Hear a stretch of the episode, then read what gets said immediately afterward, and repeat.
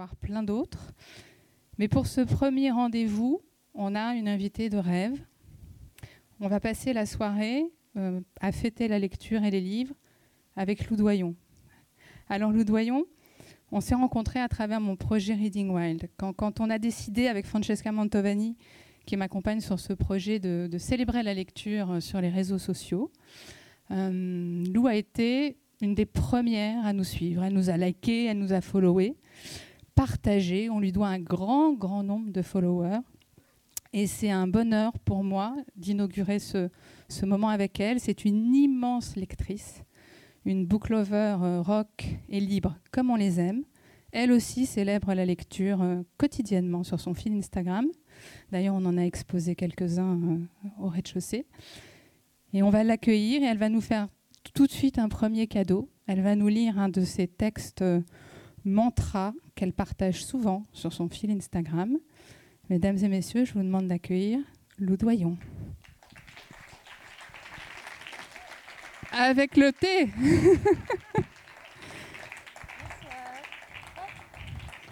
Comme à la maison. Il y, a, il y a le porte-manteau. On est presque chez vous ici. Et la table d'écriture et de lecture. Ouais. Peut-être celui-ci. Ouais. Celui-là, celui-là. Si le fil suit. Le, le fil va suivre. Bonsoir, bonsoir, bonsoir. Alors c'est effectivement, j'ai eu la... Hum, on se jette direct dedans.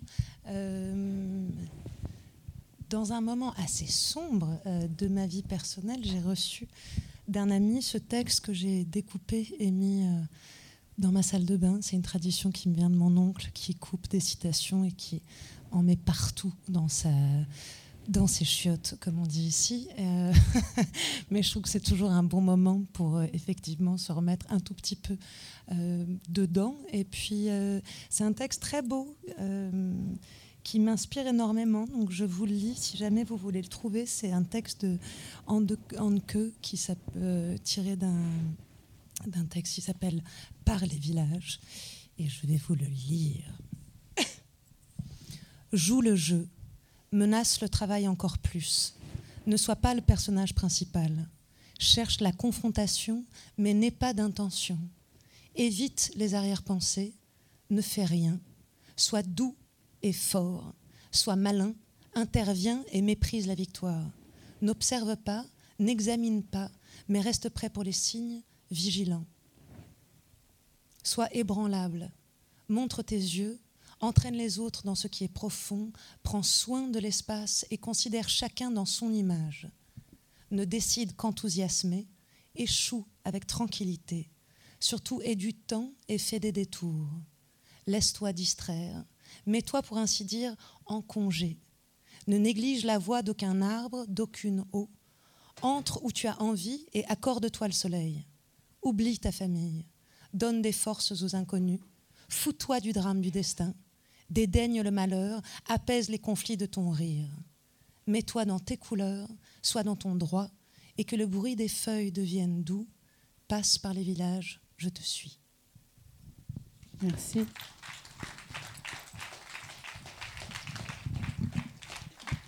Merci beaucoup pour ce premier cadeau et cette première lecture, Lou. Merci. Merci d'être avec nous.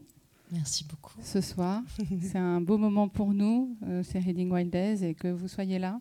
Vous êtes un peu notre marraine ah de bah, cœur. Je suis très, très fière d'être la marraine. Vous êtes très, Reading Wild et on est très fiers que vous la soyez. Donc voilà, c'est un beau moment à partager avec le public. absolument, absolument. Et c'est vrai que c'est rare finalement aujourd'hui d'avoir le temps de parler des, des livres qu'on aime et peut-être même au-delà des livres qu'on aime, pourquoi est-ce qu'on aime les livres finalement? Absolument, on va en parler ce soir. C'est parti. Je disais que vous étiez une immense lectrice. À, une petite échelle, mais à l'échelle d'aujourd'hui, ah oui. à l'échelle d'il y a quelques années, euh, heureusement, ça lisait plus, mais, oui. Vous, le disiez beaucoup. Je pense qu'il y a quelques siècles, vous auriez été une grande lectrice aussi. Je, prends énormément de plaisir à, lire. Alors justement, quelle lectrice êtes-vous Si vous deviez vous définir Euh, je pense que je fais. J'aurais aimé, euh, si je faisais pas les métiers que j'ai choisis, je pense que j'aurais bien aimé être euh, quelqu'un qui aidait à lire d'une certaine manière. Parce que je pense qu'à force de lire, ce qui est agréable, c'est que la lecture m'est venue de tellement d'endroits différents que j'ai plein de portes qui m'amène vers la littérature. Donc c'est vrai que j'aurais aimé qu'il y ait une sorte de métier qui soit comme une sorte de, conseiller de lecture, si ça pouvait exister. On peut l'inventer ensemble. On peut l'inventer ensemble. peut-être ouvrir un lieu. Euh. C'est ça, parce qu'en fonction des sentiments, c'est vrai que j'aime accompagner ce que je ressens euh, par la lecture. Des fois, j'aime contrer ce que je ressens. Euh, des fois, j'aime m'élever par rapport à ce que je ressens et des fois, j'aime m'enfoncer profondément dans ce que je ressens. Donc, en fonction de ça, c'est vrai que les, euh, disponibilités morales, les disponibilités quasi physiques varient. Et c'est vrai qu'en fonction de ces moments-là, euh, le jour où j'ai enfin découvert que la lecture était un allié, mon monde a changé pour sûr. Le goût de la lecture, justement, il est venu très tôt. Vous êtes bien nommé, Lou. Vous êtes né un peu dans les livres, non Vos parents ont été un peu inspirés Oui, j'ai eu euh, mes, mes parents, quand, euh, quand ma mère est tombée enceinte, avant, donc c'est dans les années 80, avant, les, avant qu'on sache très vite les, les sexes des enfants. Donc effectivement, mon, mon père a écrit un papier avec le nom de l'enfant, que ça soit garçon ou fille, et pourquoi et ma mère a écrit sur un papier aussi. Il s'avère que les deux avaient le même nom. Mon père avait écrit Lou pour Lou Andreas Salomé. Ma mère avait écrit Lou pour les poèmes d'Apollinaire. Donc, effectivement, je commence. Euh, C'est beau. Je commence la vie en étant presque dans un bouquin. Ouais. et, et, on vous lisait peut-être un peu des, histoires. Votre maman vous, Alors, vous, vous, a lu Apollinaire justement? Justement, j'en ai pris un parce que c'était assez ah. rigolo quand j'étais petite. Alors attendez, je ah vais. Ah bah oui, vous, vous avez amené la malle. Voilà. Mais je vais m'en occuper. Ça c'est fait. Regardez, hop. Il y avait des. J'espère que vous avez mis des numéros en bas des pages. Jamais, mais hmm. Hmm. Je suis le piège. Alors, Apollinaire, Apollinaire, Apollinaire. C'est ça. Non, c'était assez drôle parce que je vais essayer de me mettre là. Je vais refaire tomber tous les trucs, je pense. On échange? Hop, c'est bon. Donc quand j'étais petite, ma mère était toujours très contente de me dire qu'elle m'avait appelé Lou à cause des poèmes d'Apollinaire. Et elle m'en lisait un, euh, qui est un poème sur les neuf portes de Lou. Et effectivement, petite, c'est un de mes premiers souvenirs, c'est que j'essayais de compter et de comprendre quelles pouvaient être mes neuf portes. Euh, les premières, je les trouvais. Les dernières, ça m'a pris un peu de temps. et en même temps, j'aime énormément qu'elle puisse qu'elle ait eu la folie de me lire des poèmes absolument érotiques au plus haut point quand je devais avoir, oui, 5-6 ans pour m'endormir. Donc, je vous en lis un. Elle prenait un vilain plaisir. Portes, alors? Voilà, bah, j'ai découvert que ben, j'en ai neuf, mais au début, je me rappelle dans mon lit de me dire, je comprends pas toutes les portes, mais ô portes de ton corps, elles sont neuf et je les ai toutes ouvertes. Ô portes de ton corps, elles sont neufs et pour moi se sont toutes refermées. À la première porte, la raison claire est morte. C'était, t'en souviens-tu, le premier jour à Nice, ton œil de gauche ainsi qu'une couleuvre grise jusqu'à mon corps, et que se rouvre encore la porte de ton regard de gauche. À la seconde porte, toute ma force est morte. C'était, t'en souviens-tu, dans une auberge à Cagnes. Ton œil de droite palpitait comme mon cœur, tes paupières battaient comme dans la brise comme dans la brise battent les fleurs, et que se rouvre encore la porte de ton regard de droite. À la troisième porte, entends battre la horte, et toutes mes artères gonflées par ton seul amour, et que se rouvre encore la porte de ton oreille de gauche. À la quatrième porte, tous les printemps m'escortent, et l'oreille tendue entend du bois joli monter cette chanson de l'amour et des nids, si triste pour les soldats qui sont en guerre, et que se rouvre encore la porte de ton oreille de droite. À la cinquième porte, c'est ma vie que j'apporte. C'est, t'en souviens-tu, dans le train qui revenait de grâce. Et dans l'ombre, tout près, tout bas, ta bouche me disait des mots de damnation si pervers et si tendres que je me demande, ô mon âme blessée, comment alors j'ai pu sans mourir les entendre. Ô mots si doux, si forts, que quand j'y pense, il me semble que je les touche et que s'ouvre encore la porte de ta bouche. À la sixième porte, ta gestation de putréfaction, ô guerre avorte. Voici tous les printemps avec leurs fleurs, voici les cathédrales avec leurs encens, voici tes aisselles avec leur divine odeur, et tes lettres parfumées que je sens pendant des heures et que se rouvre encore la porte de ta narine de gauche à la septième porte. Ô parfum du passé que le courant d'air emporte, les effluves salins donnaient à tes lèvres le goût de la mer. Odeur marine, odeur d'amour, sur nos fenêtres mourait la mer, et l'odeur des orangers t'enveloppait d'amour, tandis que dans mes bras tu te pelletonnais, quiète et coite, et que se rouvre encore la porte de ta narine de droite. À la huitième porte, deux anges joufflus veillent sur les roses tremblantes qui supportent le ciel exquis de ta taille élastique, et me voici armé d'un fouet fait de rayons de lune, les amours couronnés de jacinthe arrivent en troupe, et que se rouvre encore la porte de ta croupe. À la neuvième porte, il faut que l'amour même en sorte. Vie de ma vie, je me joins à toi pour l'éternité, et par l'amour parfait et sans colère, nous arriverons dans la passion pure ou perverse selon ce qu'on voudra, à tout savoir, à tout voir, à tout entendre. Je me suis renoncé dans le secret profond de ton amour, ô porte ombreuse, ô porte de corail vivant, entre les deux colonnes de perfection, et que se rouvre encore la porte que tes mains savent si bien ouvrir.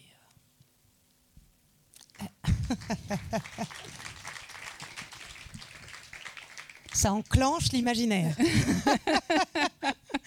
Mais effectivement, je me rappelle de ma toute petite main. J'ai compté. Et après, doute. et alors, vous restiez jusqu'à la neuvième porte, mais moi j'ai lu dans une interview que sur Dickens, vous vous endormiez. Ah oui, c'était un drame. Ma mère avait décidé de me lire Dickens et j'aimais tellement pas Dickens enfant qu'effectivement, ça commence toujours par I was born. Absolument. Et qu'apparemment, la première phrase est toujours très très longue. Et dès le I was born, je tombais sur le côté en me disant non. Mais c'est un bon trick que ma mère m'a appris. Elle m'a dit que les gens étaient crétins de, de lire des livres que les enfants ont envie euh, d'entendre. La meilleure chose, c'est finalement de, de, les flinguer avec quelque chose qu'ils comprennent à peine. On voit le moi, je l'ai fait avec ça mon fait fils. Des immenses lecteurs. Moi, le paradis perdu de Milton. Pour mon fils, jusqu'à l'âge de ses trois ans, il n'a jamais survécu à une seule page. Et, et, il dormait très profondément. Donc, c'est ça la technique aussi. Donc moi, elle m'a eu avec Dickens et moi, je l'ai eu avec Milton. Donc euh, on peut avoir des enfants. Ouais. Ouais.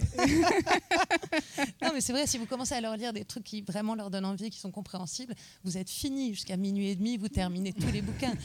Là, vous tapez un peu. euh, Et c'est mélodique surtout. C'est Ouais. fait pour être lu à haute voix. Donc Milton à haute voix, c'est une merveille. Shakespeare à haute voix, c'est une merveille. Et Dickens, effectivement. Et elle essayait, je ne sais plus si c'était David Copperfield qui. Non, je pense que lui aussi commence par I was born. Oui. Elle cherchait désespérément les Dickens qui commençait pas par I I was, born. Mais il n'y a rien à faire. et, et- et vous parliez des lectures et, à votre fils aussi. Oui. Euh, Vous, vous lisez en, plutôt en anglais. C'est une langue, c'est votre langue maternelle. C'est important pour vous. Vous lisez beaucoup, beaucoup en anglais et vous écrivez en anglais. Ouais, mais j'ai la chance effectivement de, de sur deux langues en tout cas. Qu'est-ce que j'aimerais parler l'allemand, le japonais très certainement parce que je pense qu'on souffre beaucoup des traductions, mais mais effectivement de lire dans la langue, il y a toujours quelque chose de, de merveilleux. Donc j'ai de la chance d'avoir été euh, euh, élevée en anglais en partie et d'avoir pour des raisons assez étonnantes, mon père étant profondément français euh, et ne parlant pas un mot d'anglais, a aimé presque que des auteurs contemporains américains. Donc, euh, donc j'ai eu la chance, il me filait euh, euh, John Fante, Bukowski, Carver, et j'avais la chance de pouvoir les lire en anglais, ce que lui n'a jamais pu finalement. À quel âge il vous a parlé de Fante? Parce que je crois qu'il avait fait des premiers essais plus infructueux. Catastrophique. Il a décidé pour des... C'est très compliqué en fait. Quand on aime beaucoup les bouquins, on pense des fois qu'on a absolument raison et c'est une grande bêtise. Donc je ne sais pas pourquoi il était convaincu, sûrement parce que c'est un type, sûrement parce que ça lui avait plu, que toutes les petites filles rêvent de lire Jack London. Alors, L'appel de la forêt Ouais, et moi, j'ai adoré. hein. Ouais. je ne pouvais pas. Et j'étais obligée. Donc, il m'a demandé de lire. Je pense que c'était L'appel de la forêt qu'il fallait que je lise à haute voix tous les soirs pendant une heure. Donc, je détestais Jack London. On est, on, on s'est remis depuis. On est re-amis. Mais euh, pendant longtemps, vraiment, j'aimais pas Jack London. Et c'était un, un raté complet. Je détestais lire. Jusqu'à assez tard. Jusqu'à je dirais 10, 11 ans. C'était vraiment pas quelque chose qui me plaisait et qui était tellement sacralisé par, par mon père qu'il y énormément. J'allais dire, c'est un grand lecteur. Ouais, ouais. Donc c'est vrai que le, tout ce rituel du silence, du thé, de la musique classique avec un bouquin, je, détestais ça. Donc euh, euh, ben, j'y suis totalement maintenant. Donc, oui, c'est ce que j'allais. donc ce, qui prouve que. Mais c'est vrai que petite, ça, ça m'horrifiait pas mal, ouais. Mm. Et alors, vous disiez, le déclic est venu finalement un peu plus tard, à 11, 12, 13 ans. C'est quoi l'auteur qui vous, qui, vous réconcilie ou qui vous déclenche votre propre goût pour la lecture, au-delà de la transmission? Je pense que j'avais besoin de comprendre euh, qu'on avait envie de se lire, en fait, d'une certaine manière. Et que, ou en tout cas, que ma porte d'accès, c'était celle-ci. Donc, ça commence par un livre étonnant de Leclésio, écrit pour les ados, qui s'appelle Lulabi et qui est le premier bouquin où, où la jeune fille me parlait énormément. Je, elle me plaisait bien. Je l'ai jamais relu, mais je me rappelle d'une errance, d'une ado qui, euh, qui a un peu envie de se foutre en l'air et qui va moyen, et où je comprenais absolument. Vous ressentiez ça, j'allais dire, à ce moment-là, ça vous parlait personnellement et ça, ça a été une vraie découverte. Et ensuite, c'est une découverte scolaire grâce à un professeur euh, que j'aimais beaucoup qui s'appelait Monsieur Toulouse euh, et qui m'a fait découvrir, à, l'horreur de mon père d'ailleurs, euh, Antigone d'Anouilh. Et là, j'ai été retournée. Alors évidemment, je me suis fait décapiter dès que je suis rentrée à la maison avec mon père, me disant non, c'est Sophocle au chaud. Je ah, laisse-moi tranquille, j'ai le droit d'aimer Anouilh deux secondes et demie, mais Ouais, je veux tout tout de suite ou mourir. À 14 ans et demi, c'est d'un coup, c'est d'une vérité absolue. Et, et c'est radical. Et je pense que j'étais à un âge où, comme les ados, il y, a un besoin de radicalité. Et la radicalité de son Antigone à lui, qui est plus accessible, euh, pour sûr. C'est vrai que là, c'est réveillé le désir de lire, le désir de jouer la comédie. Euh, et j'ai eu la chance, on avait, chacun devait lever la main pour savoir qui lirait des bouts.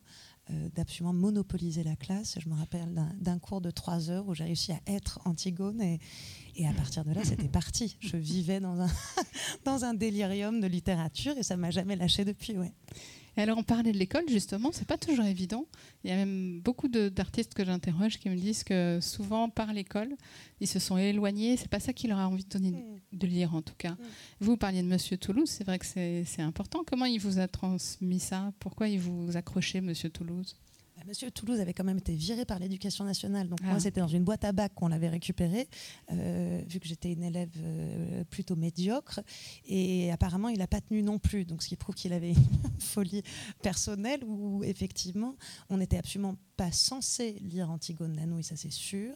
Je pense qu'il nous faisait l'initiation à la philosophie, qu'on n'était pas du tout censé faire. On était en cinquième ou en quatrième.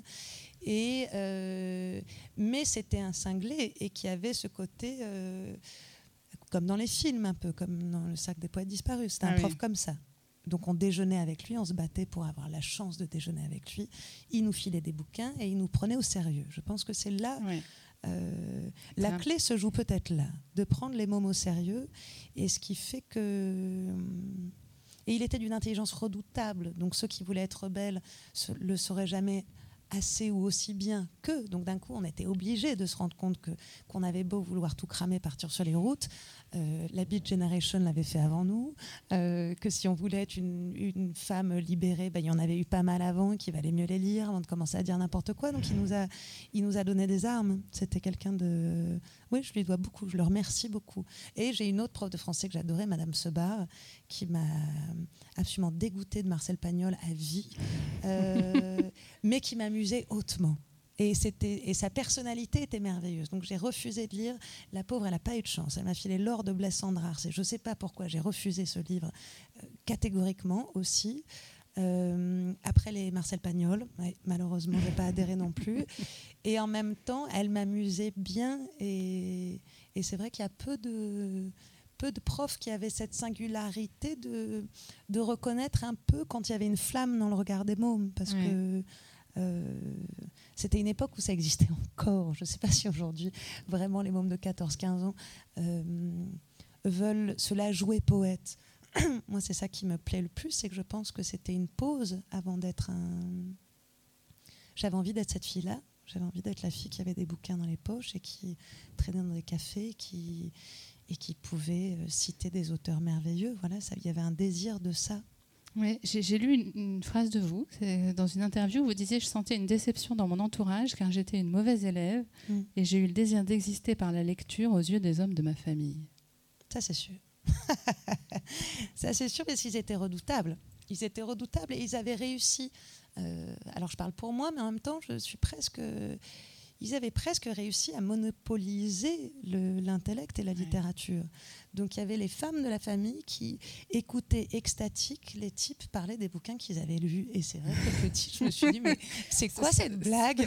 Donc à un moment donné, je me suis mis à lire, ce qui a horrifié d'ailleurs les gonzesses de ma famille, qui, ah qui mais parce que d'un coup, je, me suis mis à lire comme un homme. Quand j'ai dit à ma mère que j'adorais Adolphe de Benjamin Constant, elle était larme aux yeux. Elle m'a dit Ah non, pas toi aussi. Et ça voulait dire Serge et Jacques. Elle était absolument entourée d'hommes qui, qui, aimaient beaucoup ce livre. Et que c'était quelque chose de. c'était presque misogyne d'une certaine manière. Et donc, euh, pareil, quand je me suis mis à aimer la, euh, Bukowski, le nombre de filles qui me tombaient dessus en me disant Mais comment tu peux aimer Bukowski? Il m'éclate, il m'éclate. Je trouve ça un type qui passe 400 pages à parler des guibolles des gonzesses, je trouve ça assez. Euh, je suis pas vexée. je suis pas vexée du tout. Et qui écrit ça merveilleusement bien, surtout. Donc, euh, mais c'est vrai qu'ils avaient le monopole. Mon oncle Andrew Buck est un immense intellectuel. Euh, Serge évidemment aussi, mon père énormément. Et à la maison, c'est petite, une des amies, mon père a, peu d'amis, c'est quelqu'un d'extrêmement sauvage, mais une de ses amies était Nathalie Sarraute. Donc, donc j'avais repéré quand même qu'il y avait des filles. Il l'a interviewé oui. On cherche, euh, on cherche toujours l'interview. Je le dis, c'est voilà. si quelqu'un le trouve.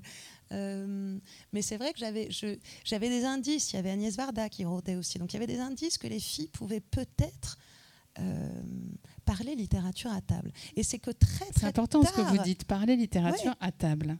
Mais c'est très très tard que j'ai découvert via la collection de bouquins merveilleux de Laura Adler de découvrir qu'en fait c'était que les femmes lisent plus que les hommes. J'étais très très étonnée. Moi j'ai eu des, des, hommes très féminins finalement autour de moi parce que des hommes qui lisaient de la fiction. Alors qu'effectivement apparemment c'est assez rare. Absolument. Absolument. Mm. Alors, on parlait de Bukowski, de Fante rapidement. Vous les appelez un peu les Beautiful Losers aussi. C'est une famille que vous vous êtes euh, reconstruite finalement, ces écrivains? J'adorais ça. J'adorais ça parce qu'il y avait une, euh, il y avait une poésie absolue. Euh, et puis, une, il y avait une famille aussi. Donc, ce qui est compliqué, c'est. J'ai eu de la chance que ça soit mon père qui me euh, je ne veux pas dire de bêtises, mon père me file Bukowski. Attention, oui, parce qu'il Non, c'est Jean-Pierre Améris, quand je faisais mauvaise fréquentation à 15 ans, qui me file les trois tomes de John Fante dans une édition assez étrange d'ailleurs. Donc je les ai lus d'abord en français, après je lis John Fante en anglais, et là je retombe sur mes pattes parce que la préface de John Fante est écrite par Bukowski, de Demande à la poussière. Là d'un coup je comprends qu'il y a un lien, et donc, je cherche qui inspire John Fante et je tombe sur Knut Hamsun. Donc, la fin, premier roman de Loser. On peut en dire deux mots de Knut Hamsun. J'avais adoré ce roman. Moins connu que Bukowski. Bah, parce qu'il a, il a, fait, il a, il a brillé et, et que effectivement, il a, il a malheureusement vécu un peu trop vieux. Et donc, euh, dans ces dernières années, il est passé profondément à droite, voire extrême droite, voire totalement pro-nazi. Donc, à, juste raison, le, le Knut Hamsun est très mis de côté. Ce qu'il avait écrit plus jeune, notamment La fin et Rosa, euh, sont des livres merveilleux et c'est les premiers livres. Alors le vrai premier loser, euh, c'est Don Quichotte, mais il y en a peu et c'est vrai que sinon après c'est ce merveilleux La fin avec des oui, mais presque un personnage rock. Voilà, il a rien à bouffer, il a rien du tout, et puis finalement il arrive à quémander quelques centimes et, et par euh, par euh, délire de grandeur, tout ce qu'il a réussi, les pauvres centimes qu'il a, il les file à un clochard dans la rue en se la jouant grand chef alors qu'il n'a plus rien à bouffer. Et ces personnages-là me semblaient si pathétiques et aimables. Mais j'allais dire, qu'est-ce que vous ressentiez à, ce moment-là quand vous disiez ces livres Qu'est-ce que ça... Il y avait quelque chose de de l'ordre du, hmm, comment dire, presque ce côté coq que peuvent avoir les garçons et qui m'émeut beaucoup, que je trouve pathétique par moments et extrêmement attendrissant aussi. Donc, euh, je pense que c'est ces types-là qui me plaisent dans la vie, de toute façon. Donc, euh, je les avais découverts dans les bouquins. Et effectivement, après le oui, même la découverte de ma féminité, entre guillemets, elle est passée étrangement par ce type-là. C'est Henry Miller. Henry Miller qui m'amène à Nice Nin, et là on se dit, ah, écrire des choses pareilles quand même. Euh, oui, dans les, dans les années 20, c'est assez insensé. 20-30, la libération de, de l'érotisme, euh, oui, ça m'a énormément plu. Hmm. Comment vous les découvriez, ces livres? On, a parlé du lien Bukowski, Fante, etc. Mais qu'est-ce qui vous faisait aller vers un texte? C'était Vous aviez des amis qui vous recommandaient des choses? Des fois. Comment des fois, c'est des amis. Des fois, c'est effectivement le, le, lien de par les préfaces et, de voir qui inspire qui. Moi, j'aime bien remonter les, les fils d'une certaine manière. Et après, euh, des choses qui m'amusaient. Je me rappelle, j'avais, j'avais acheté un Henry Miller que j'avais pas encore lu et je pars travailler à New York. Je crois que j'avais 16 ou 17 ans. Et j'ai oublié le bouquin à l'aéroport. Et donc, je suis à New York quand même. Je n'ai pas 600 ans, hein, donc je, suis à New York, allée en 98, 99, un truc comme ça.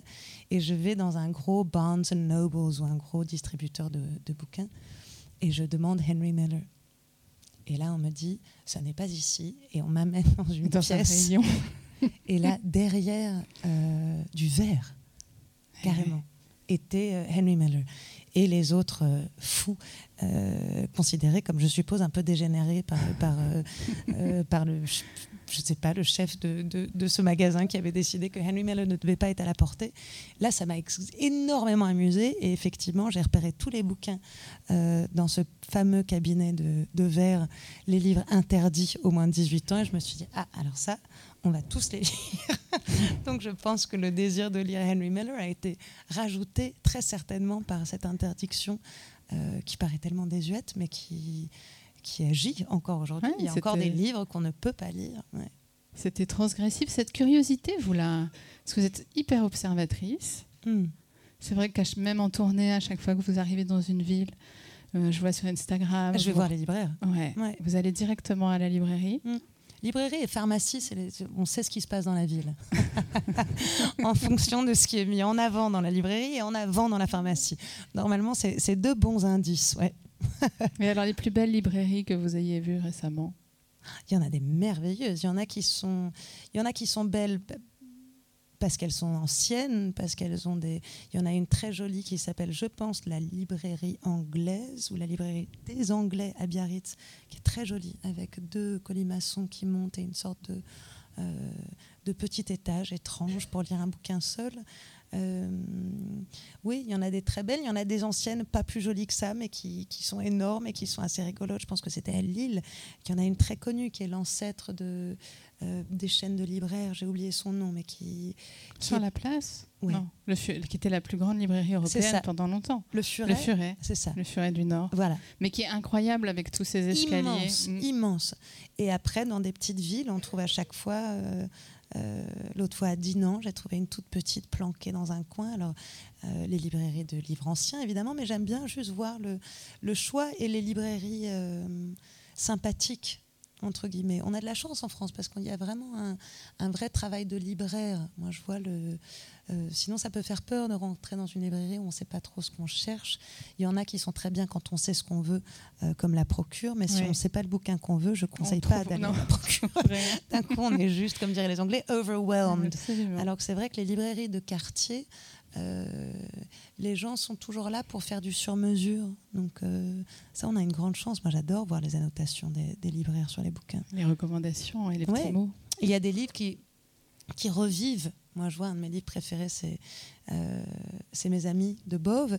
Et quand je l'ai découvert il y a quelques années, c'était extrêmement dur à trouver. Et j'ai pris un vilain plaisir à traverser Paris et je m'arrêtais dans chaque librairie et je commandais le livre en mon nom, sachant que je viendrais jamais le chercher, mais je me disais comme ça, il va revenir dans la bibliothèque au bout d'un moment.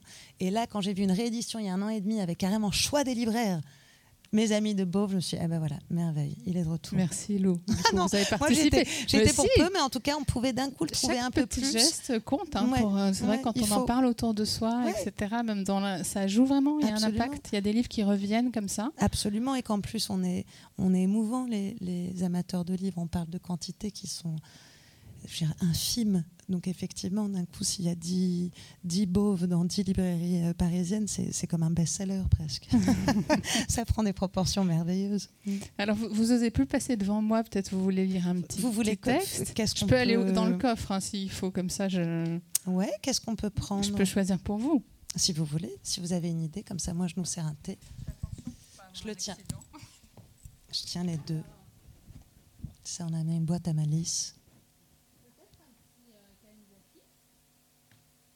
Ah, alors on peut parler de Tanizaki parce qu'effectivement, euh, j'ai pris l'éloge de l'ombre, qui est une merveille. Mais alors, j'avais du mal à en trouver un extrait parce que c'est assez court et on a envie de lire le tout. Tanizaki un auteur japonais, c'est le premier auteur japonais qui a été publié chez la Pléiade, qui est un, auteur qui a écrit, il y a un des livres au premier étage qui est une, une merveille qui s'appelait La confession impudique il y a dix ans et qui s'appelle maintenant La clé. Euh, avec toutes les traductions différentes. On peut imaginer que traduire le japonais, c'est pas simple. Et c'est vrai que j'ai un amour euh, pour le Japon et que des fois c'est assez hermétique. Et ce livre, L'éloge de l'ombre, c'est un livre que beaucoup de chefs opérateurs au cinéma lisent parce que c'est vraiment tellement singulier et tellement japonais sur le rapport à l'ombre, le rapport à l'ambiguïté, le rapport au fait qu'on n'a pas besoin que les choses soient toujours claires finalement. Alors c'est un livre qui parle très précisément de, l'ombre et en même temps qui parle de toute la culture japonaise finalement, à vos souhaits. Et, euh, c'est vrai que ça me, il me touche énormément. Et vu qu'il a été professeur d'anglais, euh, je pense qu'il a aussi réussi à avoir une écriture qui puisse être traduite. Parce que sinon, c'est très très compliqué. Moi, je vois, j'ai une passion pour le Japon et les Japonais. Euh, leur grammaire, leur manière de penser, le fonctionnement même de l'écriture en elle-même est tellement compliqué, tellement merveilleux et tellement comme une sorte de, de boîte à mille portes. Quoi. C'est vrai que de traduire, des fois, on sent qu'on perd beaucoup. Sur les haïkus, je pense qu'on perd presque trop. Euh, Tanizaki, on perd pas tant que ça, parce que je pense qu'il avait une conscience de notre manière de lire à nous aussi. Donc ça, c'est un, un, bijou. L'éloge de l'ombre de Tanizaki, absolument un bijou. Je vous laisse choisir un passage. J'ai cherché, hein. j'ai passé la, journée hier. Ah, je suis là, moi, alors sinon. Vous êtes là? Oui, sur la céramique. Finalement, c'est intéressant. Sur, la lumière. Oui. Qu'est-ce que je peux. Euh, c'est spécifique, mais je pense que ça va. C'est très, très spécifique. Alors, par exemple, c'est assez rigolo parce qu'on voit la différence de. Donc, il parle de l'ombre et du rapport aux couleurs et, aux choses qui entourent et la différence entre l'Occident et l'Orient sur certaines choses. Donc, il dit D'une manière plus générale, la vue d'un objet étincelant nous procure un certain malaise. Les Occidentaux usent, même pour la table, d'ustensiles d'argent, d'acier, de nickel, qu'ils polissent afin de les faire briller, alors que nous autres, nous avons en horreur tout ce qui resplendit de la sorte. Il nous arrive certes à nous aussi de nous servir de bouilloire, de coupe, de flacons d'argent, mais nous nous gardons bien de les polir ainsi qu'ils le font. Bien au contraire, nous nous réjouissons de voir leur surface se ternir et le temps aidant noircir tout à fait. Il n'est guère de maison où quelque servante mal avisée ne se soit fait réprimander pour avoir astiqué un ustensile d'argent couvert d'une précieuse patine. L'usage s'est répandu, à une époque récente, d'employer l'étain pour la cuisine chinoise. Et il est fort possible que les Chinois apprécient la propriété qu'a ce métal de se patiner. Neuf, il rappelle l'aluminium, et l'impression qu'il produit n'a rien de bien agréable. Les Chinois ne l'auraient donc jamais adopté s'il ne vieillissait bien et ne finissait par atteindre de la sorte à une certaine élégance. Ce sont les Chinois encore qui apprécient cette pierre que l'on nomme le jade. Ne fallait-il pas en être, en effet, être des extrêmes orientaux, comme nous-mêmes, pour trouver un attrait à ces blocs de pierre, étrangement troubles, qui emprisonnent dans les tréfonds de leur masse des lueurs fuyantes et paresseuses, comme si en eux s'était coagulé un air plusieurs fois centenaire. Qu'est-ce donc qui peut bien nous attirer dans une pierre telle que celle-là, qui n'a ni les couleurs du rubis ou de l'émeraude, ni l'éclat du diamant? Je l'ignore, mais à la vue de la surface brouillée, je sens bien que cette pierre est spécifiquement chinoise, comme si son épaisseur bourbeuse était faite des alluvions lentement déposées du passé lointain de la civilisation chinoise. Et je dois reconnaître que je ne m'étonne point de la dilection des Chinois pour de pareilles couleurs et substances. Donc voilà, un grand délire, mais qui est une, merveille, à lire, parce qu'on se rend compte de, de ce rapport très subtil qu'ils ont de d'esthétiser l'entourage finalement et de le raconter avec poésie. C'est ça que j'aime. J'adore la poésie, j'adore la littérature. Et effectivement, je trouve que quand on se retrouve dans un restaurant traditionnel japonais, qu'on voit juste l'assiette présentée, c'est de l'ordre de la poésie. En fait, si, quand on commence à s'intéresser, on se rend compte qu'ils font des jeux de mots sur les aliments utilisés, qui sont en référence à la saison, mais qui peuvent aussi être en référence aux doubles sonorités du mot, qui peut renvoyer à un état, à une impression, à une certaine sensibilité, à des nostalgies tellement spécifiques. Ils ont un mot, j'aurais dû le noter, il y a un livre très très drôle euh, écrit par un anglais qui s'appelle The Greeks Have a Word for It. les Grecs ont un mot pour ça. Et donc il parle de tous les mots qui sont quasi intraduisibles. Et les Japonais en ont énormément, comme les Allemands. Et donc, par exemple, il y a un mot que j'ai découvert il y a peu de temps qui est euh, l'état d'excitation dans lequel on est quand on sent que possiblement on pourrait peut-être bientôt tomber amoureux. C'est une merveille, parce qu'on le connaît, hmm. ce sentiment. On l'a eu, cette petite excitation que peut-être éventuellement on pourrait tomber amoureux. Absolument merveilleux. Et j'en ai trouvé un autre que j'ai quelque part dans mon téléphone, je verrai tout à l'heure, qui est sur ce, ce sentiment qu'on a euh, de ne pas avoir faim, mais d'avoir besoin de mettre quelque chose dans sa bouche parce qu'elle est lonely. Et oui, ça nous arrive tous les soirs quand on se gave. Finalement, c'est un sentiment de ça. On n'a plus faim du tout. C'est juste qu'effectivement, la, la, bouche est un peu triste, un peu solitaire, et qu'on a envie de lui envoyer des amis, euh, alors qu'on n'a plus faim du tout. Donc euh, voilà, merveille, merveille. Oui, c'est incroyable parce que ça part d'une émotion. Ouais. Absolument. C'est vraiment des mots pour définir une émotion dans sa complexité et sa nuance. Et sur, les ça, sur la nostalgie, c'est incroyable. Ils ont des mots qui sont pour la nostalgie qu'on peut ressentir en voyant les premières feuilles de cerisier, enfin en voyant la lumière traverser les premières feuilles de cerisier. Vous êtes nostalgique? Terriblement. Terriblement. C'est mon père qui m'avait fait dire dans un de ses films que la nostalgie, c'est la maladie du retour. C'est ça la définition de la nostalgie. Alors je pense qu'effectivement, je suis un peu malade du retour.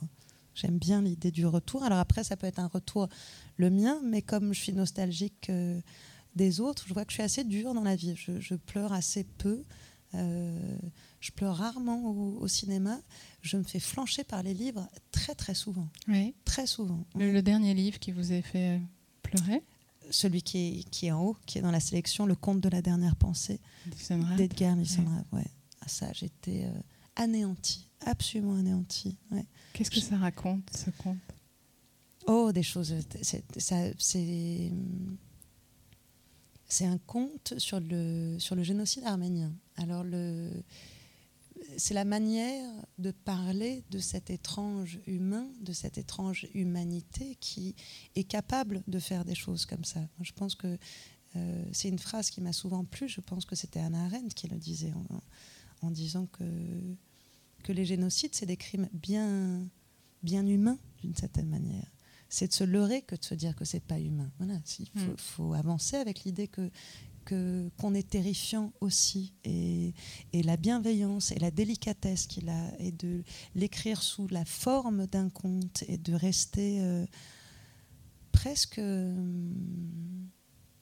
passion et pas le mot, mais de, de garder de l'humanité quoi qu'il arrive dans ces moments-là. Effectivement, moi, c'est ce qui me, c'est ce qui me, me chope, me fauche d'une certaine manière. Hmm. Il y a d'autres livres qui vous ont fauché comme ça? Ah oui, il y en a plein, il y en a plein. Euh, ah oui, il y en a beaucoup. Il y a effectivement, je me rappelle d'une nouvelle que je lisais. La première nouvelle qui m'a fait pleurer, c'est une nouvelle, donc c'est pour ça qu'on s'est rabiboché assez vite quand même. Une nouvelle de Jack London qui s'appelle Le Boxeur. Et ça, je me rappelle de lire les deux dernières pages en boucle juste pour me faire pleurer. Donc aussi ce petit plaisir à un moment donné de découvrir que, que ça nous fait du bien d'avoir mal. Il doit y avoir un mot japonais pour ah, ça. Pour sûr, pour sûr. Le plaisir de se faire du mal en lisant quelque chose qui nous rend triste, je suis sûre qu'il y a un mot pour ça. Mais effectivement, euh, oui, beaucoup. Et après, des, des choses en fonction de d'où on est dans la vie. Mais donc évidemment, euh, euh, la fin d'une liaison de Graham Greene c'est terrible. Regardez, il est là. Ah bah ouais. C'est le mien en anglais. Je crois que c'est le seul livre que j'ai lu en anglais. Merveille, merveille. Thomas Hardy, systématiquement. Je veux dire, si quelqu'un survit Thomas Hardy sans pleurer une larme, je...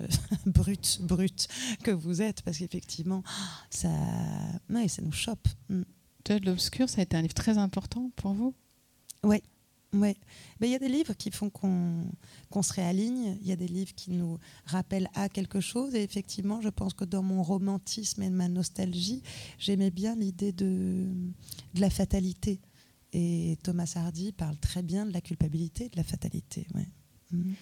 Comme Graham Greene dans La fin d'une liaison. Ouais, ouais. terrible. Mais qu'est-ce que je trouve qu'il n'y a rien de plus beau que de tous les pactes qu'on passe. Euh, avec nous-mêmes, d'une certaine manière. J'aime bien les arrangements qu'on se fait, j'aime bien les contrats qu'on passe, et des fois, on, se passe des contrats tellement mauvais, et en même temps de s'y tenir, je trouve ça euh, émouvant, dramatique, pathétique et terriblement humain. Voilà. Dès que ça revient au terriblement humain, je pense que je n'ai jamais aimé la, la littérature des, qui parle des moments d'exception. J'aime euh, j'aime la littérature du, quotidien. Ouais, Raymond Carver, par exemple. réussir à faire des nouvelles qui parlent presque de rien et qui vous fauchent. Euh, oui, dans, les toutes petites choses. C'est ça que l'humanité est dans les est dans les fissures et les crevasses, je trouve. Donc euh, j'ai été ravie de voir. J'ai un, un, fils et j'ai été ravie de voir qu'il a pu se plonger dans Alexandre Dumas et adorer, et puis et puis être dans des dans des choses qui sont bien plus de l'ordre de, de l'aventure ou de l'épopée. Moi personnellement, j'ai jamais eu ça. Hmm. Et euh, je cherchais une, une question, du coup. Allez-y. du coup, du coup, je plonge. J'ai des réponses terriblement longues, pardon. Non, non, mais les livres, vous dites souvent que ça, ça a pu changer votre vie. Mm. Et euh, c'est quoi un livre qui change une vie, en fait? C'est quoi la sensation? Pourquoi ça change une vie? Qu'est-ce que vous entendez par là? C'était la définition de quand, j'étais assez jeune, effectivement, mon père, qui était un avocat donc euh, de, de, la lecture, me disait que, que déjà c'était le billet d'avion le moins cher au monde. Euh, que c'était philosophiquement le seul moyen que j'aurais de devenir euh, un homme, euh, de devenir un, vieux, de redevenir un enfant, que, ça me donnait tous les droits finalement, que je pouvais voyager dans le temps, je pouvais voyager dans les conditions sociales, je pouvais voyager dans les, même dans le futur, je pouvais me transformer, je pouvais être double, je pouvais être mon propre assassin, je pouvais être celui qui me foutait à genoux, euh, et c'est vrai, c'est vrai, lire. Euh, euh, et en plus, on change, on vit, donc on change de place au fur et à mesure. Donc effectivement, je, je vois qu'il y a des... Oui, les livres nous changent et on change aussi, et d'un coup, notre manière de percevoir les livres aussi. Mais c'est sûr qu'il y a des... Si tout va bien, un bon film ou un bon bouquin, c'était sa phrase. Il me disait, si c'est vraiment bien, tu ne verras plus jamais le monde pareil. Et c'est vrai. C'est vrai. Il y, a une manière de. C'est une empathie aussi. Oui, bien sûr. C'est de l'empathie en bas. Moi, je sais que je, je, le vois bien. On est de moins en moins empathique et je pense en partie parce qu'on a des films assez peu courageux dans le sens assez moraux finalement et qui nous demandent qui décident pour nous de ce qu'on devrait choisir. La, la littérature, elle est souvent plus ouverte que ça. C'est à vous d'aller prendre ce que vous voulez là-dedans. C'est à vous d'être d'accord ou de pas être d'accord. Et ce qui est bien, c'est de lire des bouquins où on n'est pas d'accord et on va, on va jusqu'au bout. Effectivement, le euh, Adolphe de Benjamin Constant, c'est assez terrible à lire quand on, quand on est dans l'empathie des, des gonzesses en face. En même temps, euh, en tant que femme, je trouve que ça nous apprend beaucoup aussi de voir comment, euh, comment des hommes peuvent réagir ou nous raconter ou oui, cet étrange amour de, de, nous décrire si bien. Par moments, c'est euh, une vie de Maupassant, c'est c'est merveilleux, c'est merveilleux qu'un qu'un homme aussi ait pu si bien comprendre la frustration féminine pendant si longtemps, de se dire que la vie, ça sera finalement que ça. Il y a quelque chose de... Heureusement qu'il y a les bouquins pour vivre plein de vies parce que sinon on est coincé dans la nôtre d'une manière. Pierre Jourde disait la littérature nous donne accès à l'autre.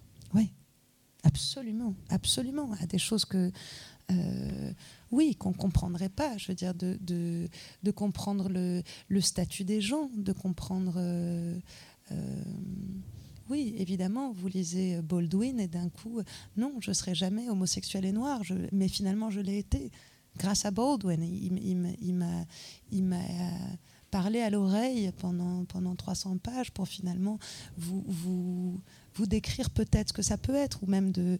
J'ai l'impression d'avoir vécu une vie de euh, d'américain grâce à Faulkner, ou d'américaine grâce à Flannery O'Connor, ou l'impression de d'avoir erré euh, seule comme dans un comme dans un Bronté ou d'avoir été pas comprise ou euh, oui y a, ça devient des alliés merveilleux merveilleux et alors vous, vous, dites aussi et c'est très très important qu'il faut savoir même si le texte résiste il faut savoir s'accrocher pour certains livres c'est pas toujours. Euh, ah, il y a des, il y a des, il y en a qui nous demandent. Il y en a qui nous demandent. Moi, j'ai encore, euh, j'ai encore, euh, j'ai encore un caillou dans ma botte. J'en ai eu pas mal, mais normalement, j'ai réussi à. Il y avait évidemment Céline, donc je, je pense que j'ai lu les 100 premières pages du voyage. Allez, une petite vingtaine ou une petite trentaine de fois. non, non, toujours pas, non, toujours pas. Et ça y est, il y a un jour où c'est passé. Euh, et surtout, je suis devenue ces personnes insupportables qui m'avaient dit Mais il faut absolument que tu le lises. Tu ne comprendras pas si tu l'as pas lu. Je ah, putain, c'est pas possible. Et puis d'un coup, on l'a lu et on est cette personne-là qui commence à m'écrire de partout. Évidemment, euh, la recherche, Proust, bien sûr, j'ai réussi. et j'ai pris un plaisir monumental. Et pour l'instant, le seul qui.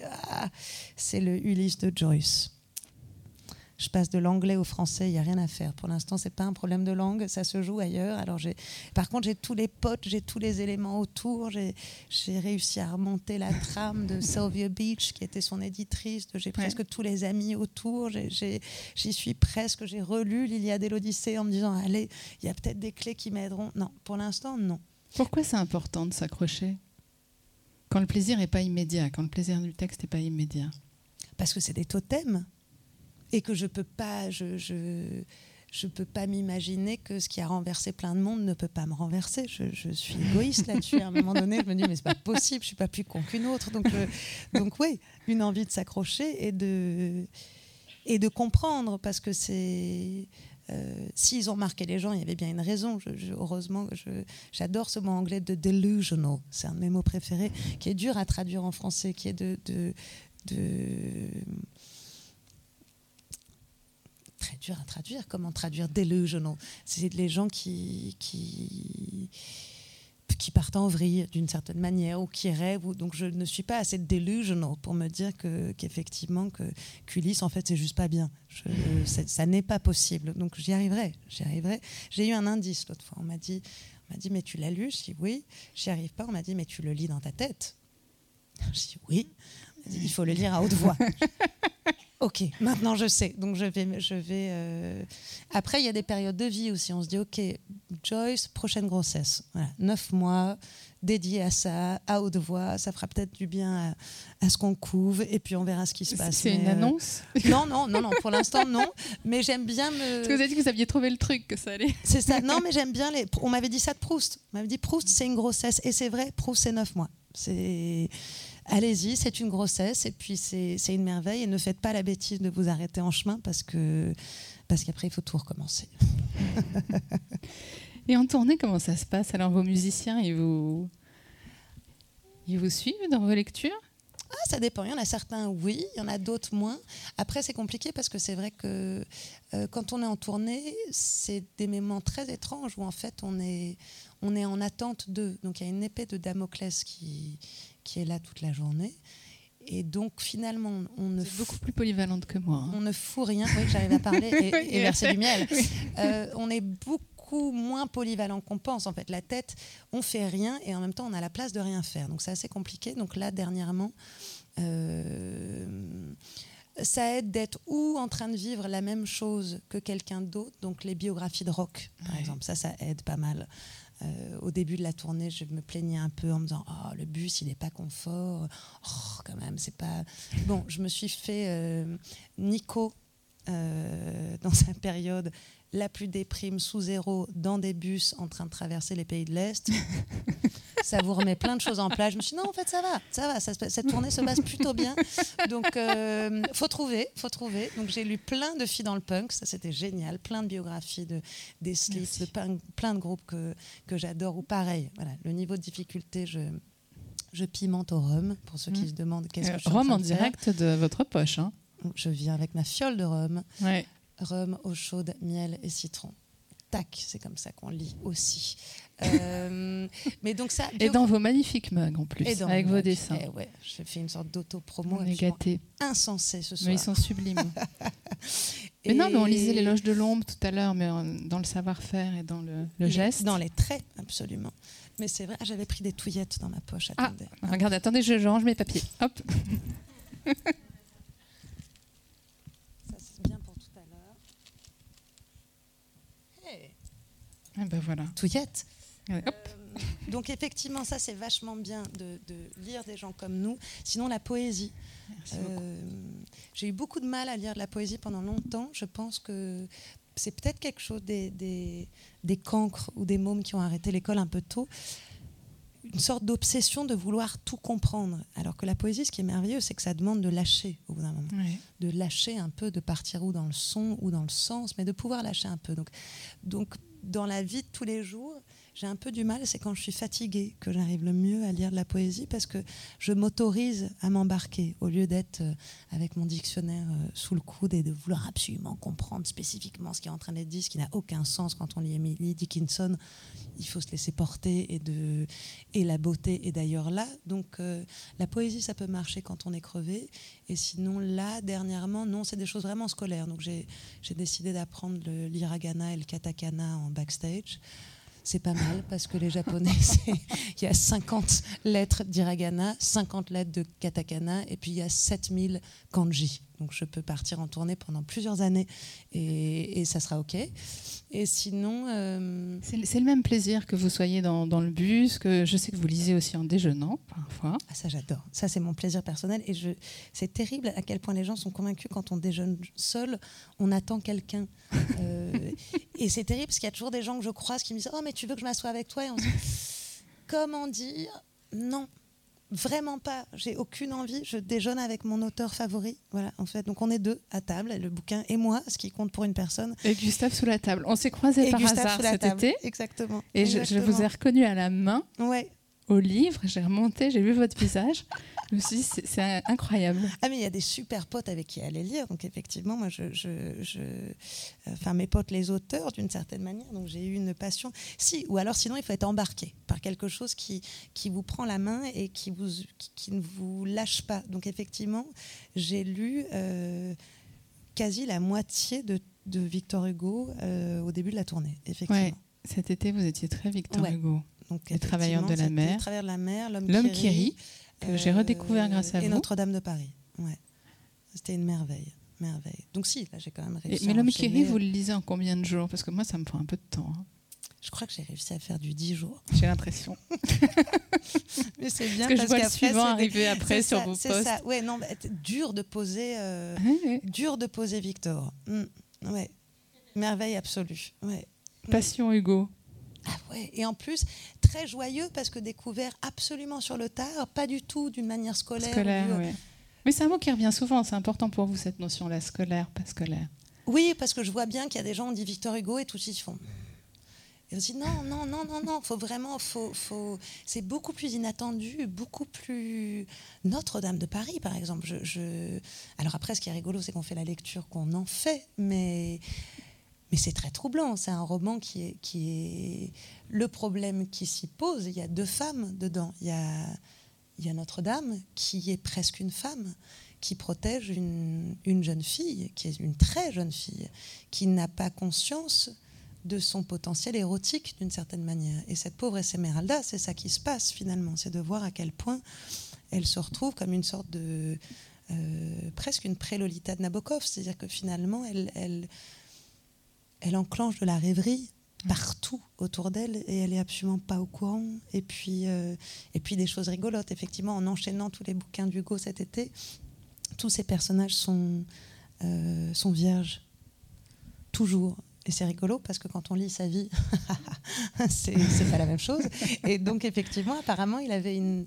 euh, oui, Une angoisse, une angoisse de ne pas avoir été quelqu'un de vertueux dans sa vie, donc à avoir envie d'écrire que des personnages qui. Et ça crée des- de magnifiques personnages. Parce que dans L'homme qui rit, Ah, c'est une merveille, merveille. Ouais. cette virginité, cet amour est, magnifique dans toute la première partie du livre.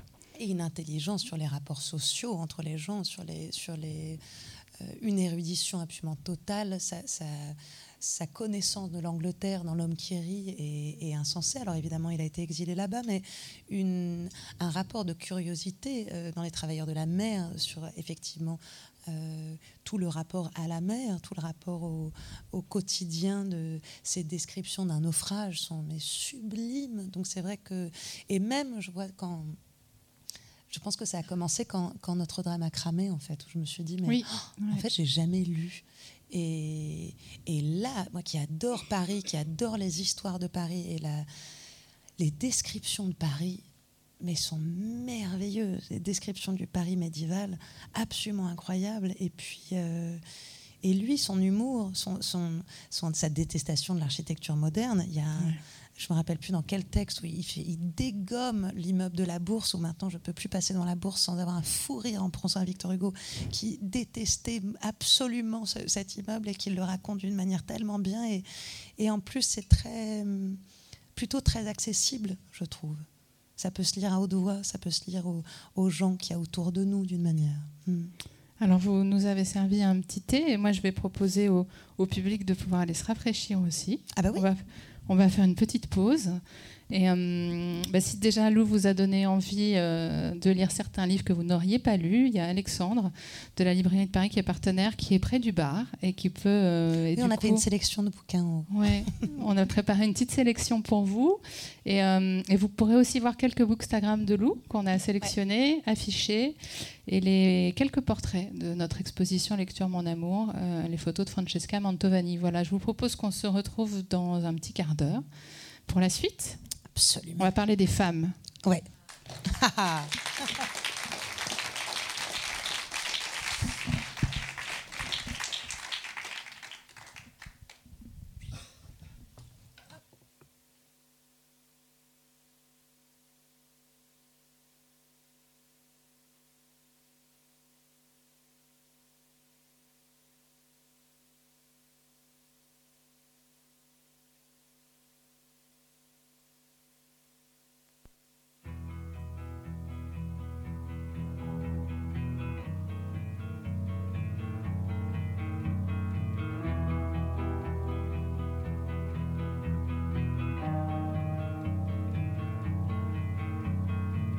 This was yours, this was mine, and this we thought unique.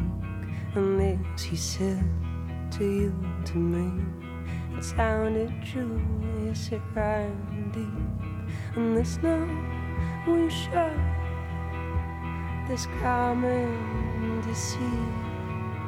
We're on this body, we what's left of us to seek. You tell me a story, and I'll tell you mine. And if they sound familiar, it's cause you never took the time to change the hook line that dragged us out and big power on this